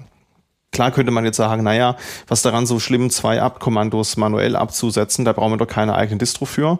Alles valide, aber wenn man out of the box die Experience mit Flatpak haben will, gibt es bestimmt den einen oder die andere, die für diese Entwicklung ja, empfänglich sind. Ansonsten haben äh, die Kollegen vom Linux After Dark Podcast auch darüber berichtet. Auch das haben wir mal in den Show Notes verlinkt. Und naja, was soll ich sagen? Es hat natürlich einen Geschmäckler, muss man ganz ehrlich sagen. Also Canonical ist ja, setzt ja wirklich sehr vehement auf äh, Snap und es hat auch sicherlich seine Daseinsberechtigung. Es ist ja ursprünglich mal für IoT und Edge Devices entwickelt worden und da kann das sicherlich eine gute Option sein. Ich sehe es auf dem Desktop nicht ich sehe auch nicht, dass die Community das großartig will. Wenn wir mal an das Firefox-Dilemma denken, ähm, da hat Canonical ja auch gezeigt, dass äh, sie erst relativ spät auf die Community gehört haben und die Vermutung liegt jetzt hier auch wieder nahe. Von daher finde ich ein bisschen, bisschen schade und würde mir wünschen, dass da mit mehr Einsicht umgegangen werden würde. Oder wie steht ihr dazu? Hm, sehe ich im Prinzip ähnlich. Also es zeigt sich bei solchen Sachen ja auch immer so ein bisschen, wie du es gerade aufgezählt hast ähm, am Ende haben die, die User halt irgendwie recht. Klingt ein bisschen dummer. ne, es ist halt das, was halt benutzt wird, das setzt sich halt durch und man kann natürlich versuchen, mit seinem Einfluss, mit seinem Geld halt bestimmte Lösungen zu pushen. Ähm, am Ende wird sich halt dann im Zweifelsfall das immer durchsetzen, was halt die beste Experience bietet, ne? wo halt die Leute das Gefühl haben, ah, okay, da laufen halt meine Applikationen schnell oder der Store bietet viele, viele Applikationen. Das heißt, es gibt dann im Prinzip die, die beiden Pfade, was jetzt auch bei Flatpak der Punkt war, Developer Experience besser machen. Das heißt im Prinzip, okay, ich muss es möglichst einfach machen, meine Applikation dahin zu packen, äh, in diesen Store zu packen. Und das zweite eben Performance, ähm, die User Experience, wie der User das halt bekommt, wie das Ganze dann halt eben läuft, in welcher Geschwindigkeit muss halt gut sein. Und wenn man es da schafft, die technisch beste Lösung zu bauen, dann wird das wahrscheinlich auch sein, die sein, die sich durchsetzt. Es wird wahrscheinlich selten so sein, dass sich eine Lösung eben äh, durchsetzt, die halt langsamer ist als eine andere oder weniger nutzbar ist als eine andere. Von daher gibt es da, glaube ich, einen natürlichen Prozess. Und wenn ja, Ubuntu noch das Gefühl hat im Moment, sie könnten da mit der Weiterentwicklung von, von Snap eben was reisen und sind da von ihrer technischen Qualität überzeugt, ähm, dann ja, vielleicht kommt es ja noch, ne? Vielleicht haben sie ja im Prinzip ist die, vielleicht wächst das andere nicht so gut, skaliert nicht so gut, aber es wird sich, glaube ich, ganz von alleine ergeben. Was sagst du als Ubuntu Power User, Jan? Hast du da eine Meinung zu?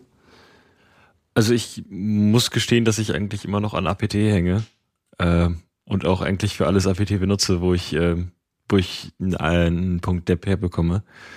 Ähm, also ich, ich gehe auch out of my way, um um Docker über APT zu installieren und nicht als Snap. Äh, also das, das ist ja, das hängt man dir im, im Installer immer als, als, so, als Frucht vor die Nase äh, dass du da mit einem Klick schon Docker installieren kannst. Komm, mach's jetzt.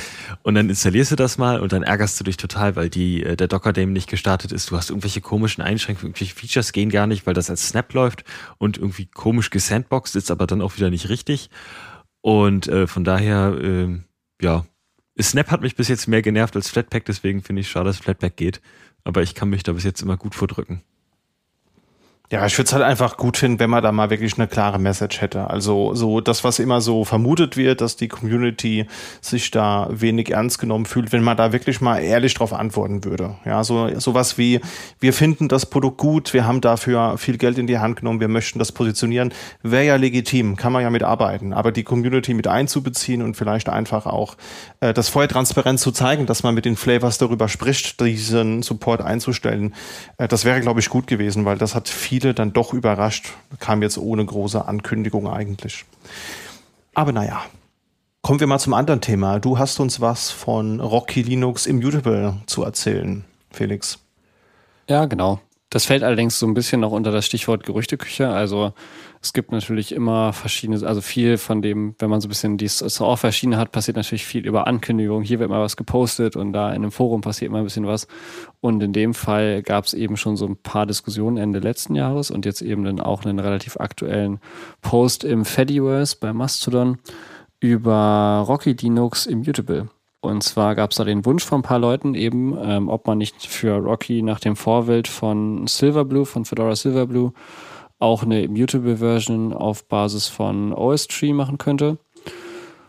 Und ja, da haben dann so ein paar Leute zusammengesetzt. Da gibt es jetzt auch eine Special Interest Group, die das ein bisschen machen. Und da wurde eben ähm, die Beta quasi gepostet. Die ist aber inzwischen schon, schon auch nicht mehr auf den Rocky-Servern verfügbar. Also es war so ein, so ein Ding, was da mal lief.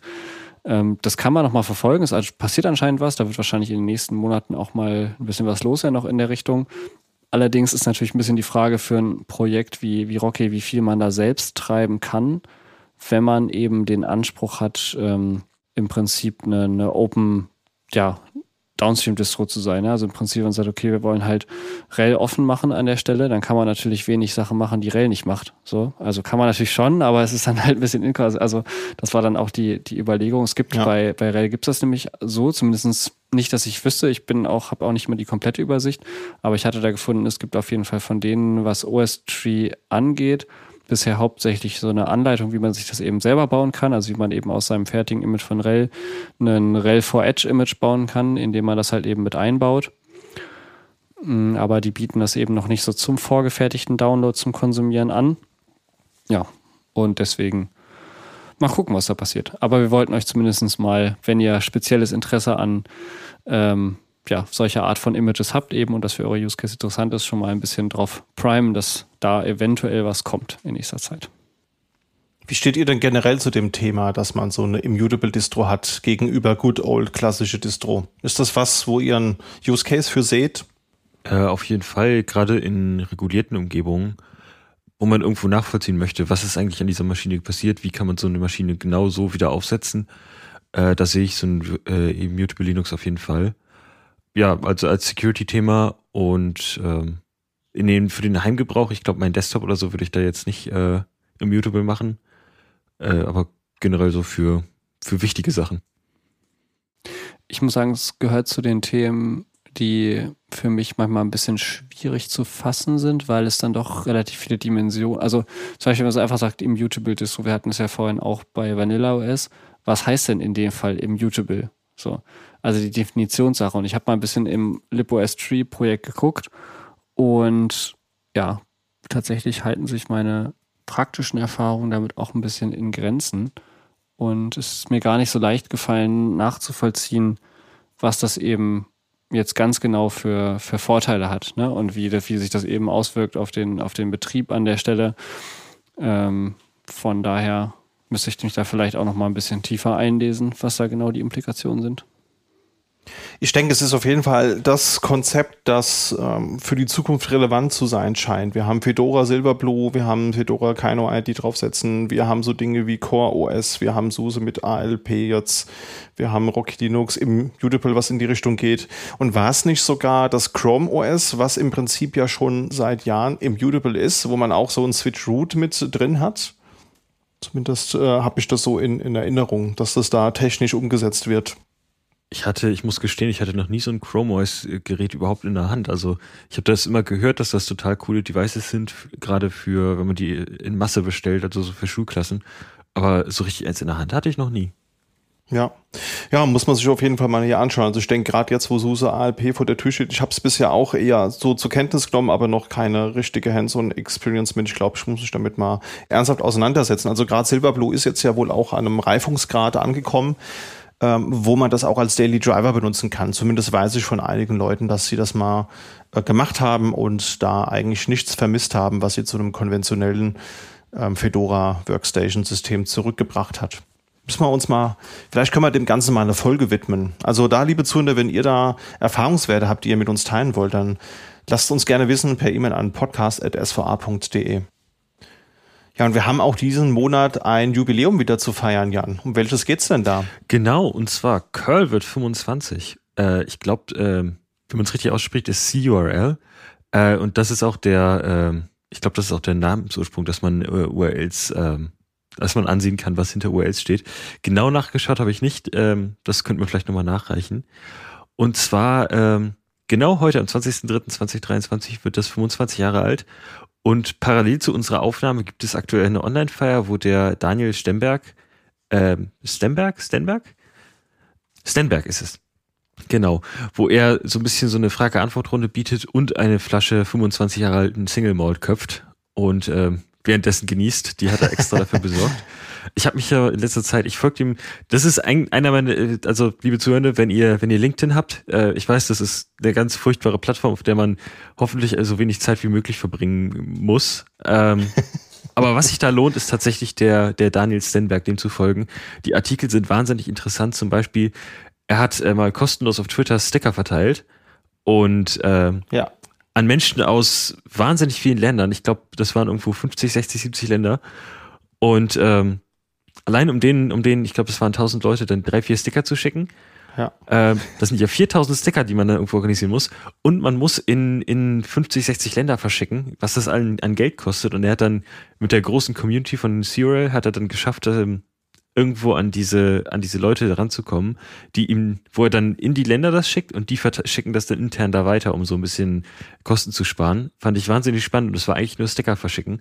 Das war super. Also ich habe damals mitgemacht und äh, habe dann auch den, den äh, Tweet kommentiert, den er hatte und dann hat er darauf geantwortet und hat dann jemand anderen drin gemenschent, einen Developer aus, aus äh, Deutschland und der hat mir dann tatsächlich so ein Ding geschickt. Also ist wohl auch super einfach, den zu kontaktieren und mit ihm mal einfach mal ein bisschen hin und her zu schreiben. Er ist sehr, sehr nahbar und das schätze ich auch an, an ihm. Ja, also er hat halt ein super wichtiges Tool programmiert, aber ist jetzt halt einfach, für ihn macht das keinen Unterschied. Der verschickt trotzdem gerne Sticker, weil er Spaß dran hat, Leute glücklich zu machen. Genau. Ähm, dann habe ich noch ein paar interessante Eckdaten gefunden rund um CRL. Oder ich, ich glaube, wir bleiben bei Curl, dann, dann passt auch der Hashtag der Folge besser. Ja. Ähm, und zwar 155.100 Zeilen Code. Das ist jetzt Anfang 2023. Das Ganze wird auf 486 Man-Pages dokumentiert mit 1560 Testcases, 2771 Contributors, äh, 1105 Commit Authors, 132 CVEs, und 122 CI-Jobs. Da gab es letztens auch einen Blogartikel. Also das Folgen auf LinkedIn lohnt sich. Ich glaube, die benutzen vier verschiedene CIs, irgendwie Jenkins, äh, Circle CI, ich glaube mittlerweile auch Azure. Mhm. Und äh, weil das ja auch auf wahnsinnig vielen Plattformen läuft, also man, man denkt jetzt im ersten Moment vielleicht, ja, das, das läuft irgendwie auf äh, 64-Bit und 32-Bit, aber das läuft ja, das läuft auf ARM, das läuft auf jedem Android, ist das installiert, äh, wahrscheinlich auch auf jedem iPhone, äh, auf äh, ja. Wenn man, das habe ich bei meinem äh, bei meinem Vater im Auto mal gemacht. Ähm, der hat so einen, der hat so einen coolen Bordcomputer mit mit allem Möglichen und äh, da kann man sich dann auch natürlich im letzten versteckten Menü die Open Source Lizenz angucken und natürlich was bleibt da zu erwarten. Da ist auch CRL drin. Ähm, also die die Plattform, auf der es läuft, das ist Wahnsinn. Ähm, 29.733 Commits. Da habe ich gehört, es gibt schon 30.000 Commits jetzt mittlerweile im Stand März. Äh, 249 Command-Line-Options, da wäre mal interessant, ob der, ob der Daniel Stenberg die aus dem Kopf alle kennt oder wenn man, wenn man so ein Bingo machen könnte, so man zeigt ihm, man zeigt ihm ein und er sagt einem, was das macht. Ähm, Fände ich ganz spannend. 28 Protokolle, also das kann wahnsinnig viel. Boah. 13 TLS-Libraries, drei SSH-Libraries und drei HTTP3-Libraries. Ähm, ich glaube, das hat mal an, angefangen mit Telnet, Gopher und HTTP. Ja. Und wenn man überlegt, es gibt überhaupt eins von diesen Protokollen, ist überhaupt nur noch am, am Leben sozusagen. äh, jetzt, jetzt kriegen wir dann nachher ganz viele wütende Mails, dass äh, noch sehr viele Leute in Gopher unterwegs sind. Das ist, glaube ich, Newsgroups, wenn ich mich nicht täusche. Ich kenne es nur von Wikipedia und müsste jetzt wieder in Wikipedia nachschlagen. Da oute ich mich leider als, als unwissend. Und jetzt kommt der Hammer, das finde ich, das finde ich wahnsinnig lustig, weil damit hat Oracle ja mal früher, erinnert ihr euch noch an den alten Java-Installer, als, als Java noch, äh, noch free war und ähm, da gab es ja immer in, auf über zwei Millionen, äh, Milliarden Devices installiert und Java hat immer geschummelt, ja. das hat mich immer geärgert. Die haben nämlich äh, SIM-Karten mitgezählt. Auf SIM-Karten läuft so eine Mini-Version von Java. Ähm, Ach, frech. Und äh, Curl ist installiert auf über 10 Milliarden, also über 10 Milliarden Installationen ähm, ich glaube, das tracken alleine ist ja schon Wahnsinn, weil ich glaube, die schicken keine, die schippen keine Telemetry. Ähm, ich will auch nicht, ich ja. will auch nicht äh, Daten von 10 Millionen Installationen irgendwie ingesten müssen. Ähm, aber eine wahnsinnige Zahl. Also äh, er, er hat meistens diesen Gag, äh, wenn, wenn er Leuten erzählt, was er beruflich macht, ähm, dann erzählt er ja, ich, ich schreibe die Software, die wahrscheinlich auf all deinen Devices installiert ist. Und äh, ich glaube, da liegt er gar nicht so falsch. Äh, das erste Release gab's, äh, als er 27 war und äh, damit ist, ist äh, Curl älter als alle seiner Kinder. Und ähm, das ist jetzt das Wahnsinn. Also das ist ja fast sein halbes Leben, das er jetzt mit Curl verbringt. Ähm, und Curl läuft sogar auf dem Mars. Einer der, einer, ich glaube, der Ingenuity Rover, der hat Curl installiert. Und ähm, mega spannendes Thema, wenn man mal überlegt, dass wie, wie so eine Software so ein Leben prägen kann.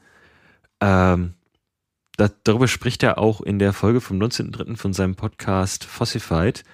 Ähm, mit Henrik Sandkleff äh, von den Sandkleff Glue Labs in Schweden, Magnus Hagander von Red Pill Pro in Schweden und Johann Tellin. Äh, ich glaube, Christian, hast du die Folge nicht gehört? Oder hast du da schon mal reingehört?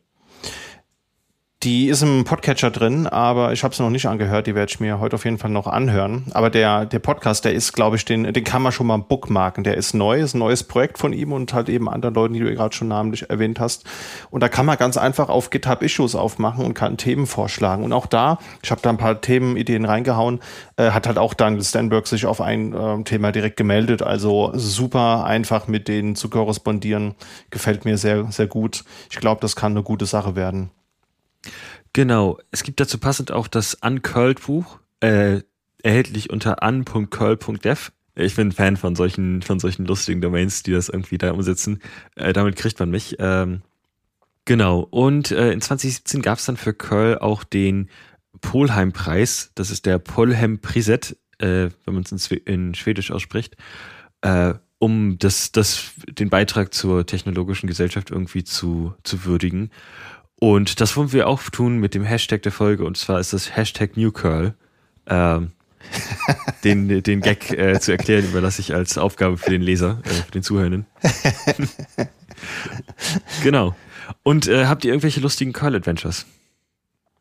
Das würde ich jetzt, jetzt. Wir werden jetzt auf jeden Fall nicht äh, singen, aber ich glaube, wenn man die ein oder andere Sitcom gesehen hat, dann, dann kann man sich vorstellen, ja, nee, also ich habe keine, keine besonders herausragende Curl-Story. Ich benutze Curl schon sehr, sehr lange für alle verschiedenen Dinge. Ich denke, ich mache nichts anderes wie ihr auch. Ähm, ich benutze das, um mit APIs zu interagieren. Das funktioniert super gut. Äh, ist eine Anwendung, die halt echt wirklich vom Smartphone äh, über die alte Unix Workstation bis hin zum Supercomputer überall läuft. Ist eine tolle Sache, ist ein sehr wichtiges Tool, das man in unserer modernen Gesellschaft sich nicht mehr wegdenken kann. Kann man nur sagen, danke für die 25 Jahre und ich hoffe, die nächsten 25 laufen mindestens genauso gut und er wird vielleicht weniger von irgendwelchen kuriosen Firmen genervt. Da war doch irgendwas von einem Jahr, äh, wo irgend so ein Autohersteller gesagt hat, ja, äh, fliegen Sie bitte mal äh, zu uns und beheben Sie dieses Curl-Problem, das wir haben also sagte, Moment, das ist mein Nebenquest. Ich mache das halt irgendwie, ich mache noch andere Dinge in meinem Leben, außer, außer Curl zu, zu bauen. Also ähm, fix das mal bitte selbst.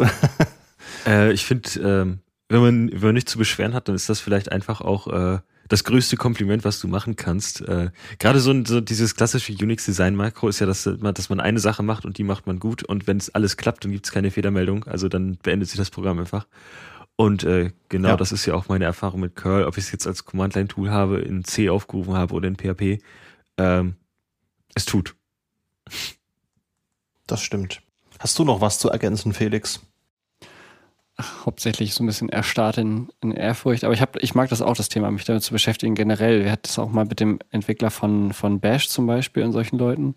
Hm. Ähm, das ist einfach spannend. Und auch um festzustellen, dass ja diese ganze Zeit noch, gut, das ne, kommt drauf an, aber es ist ja alles noch, es gibt es ja alles noch gar nicht so lange. Es kommt ne, im Prinzip wenn es für einen selbst schon immer da war, dann gibt es halt diesen Typen, der das schon quasi länger maintaint. Jetzt, also 25 ist es jetzt nicht länger, als wir leben, aber fast nearly quasi, ne? Also und ja.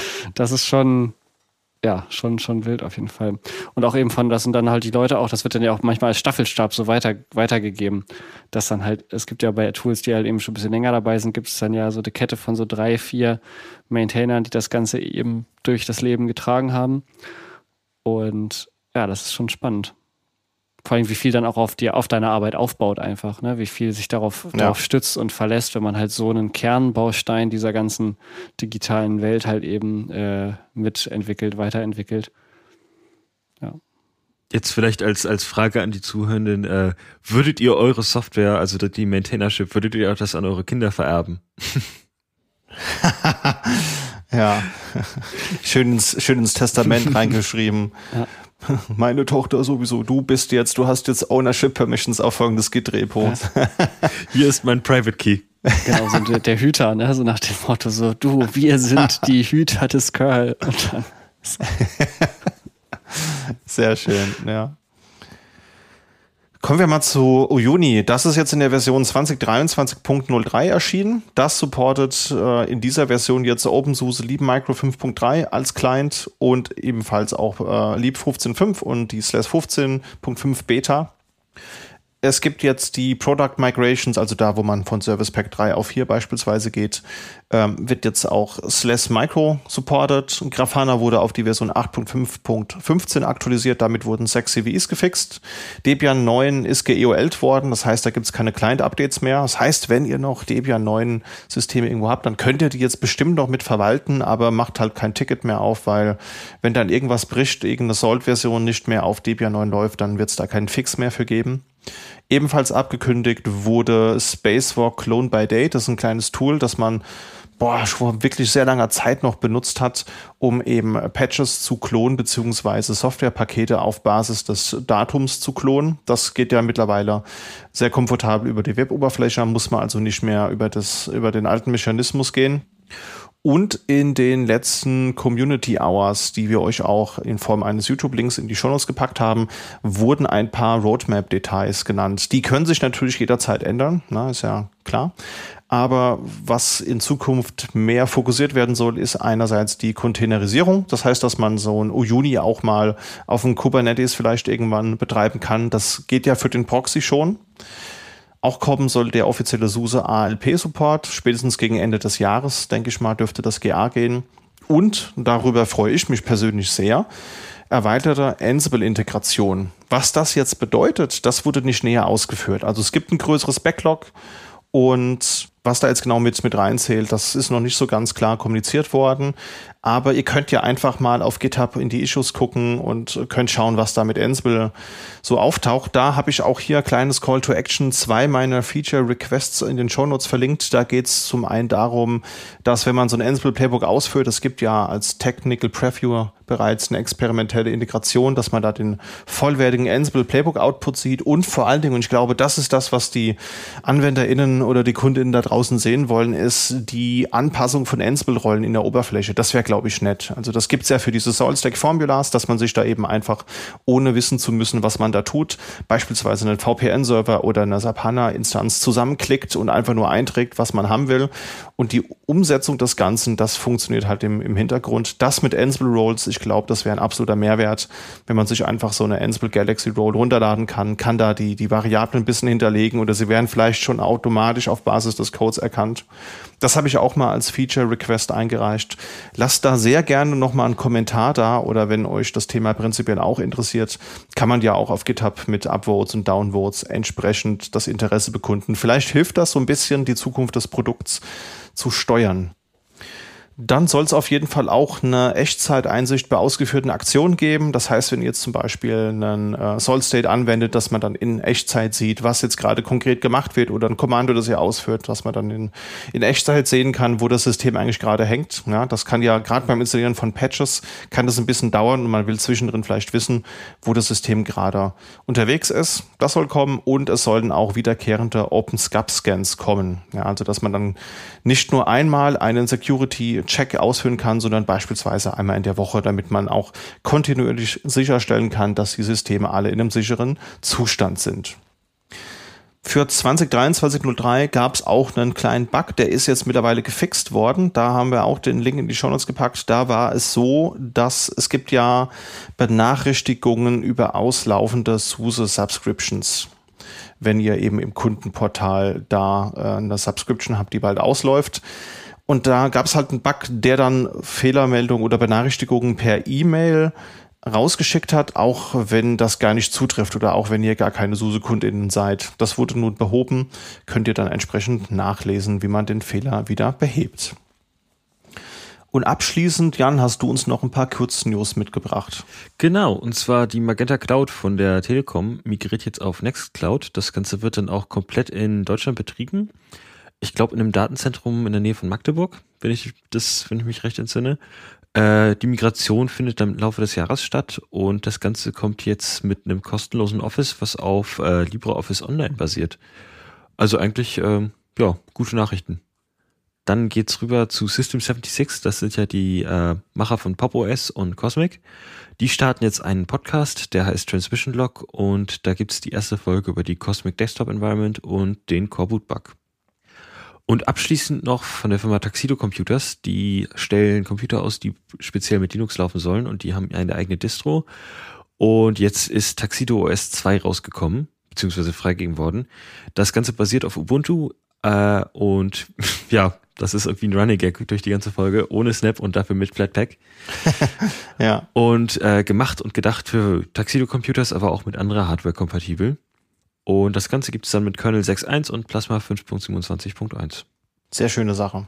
Wollte ich mir auch mal näher anschauen. Vielleicht gucke ich mir das auch nochmal auf, auf einem Testgerät an. Okay. Und damit kommen wir zu den Tooltips der Folge.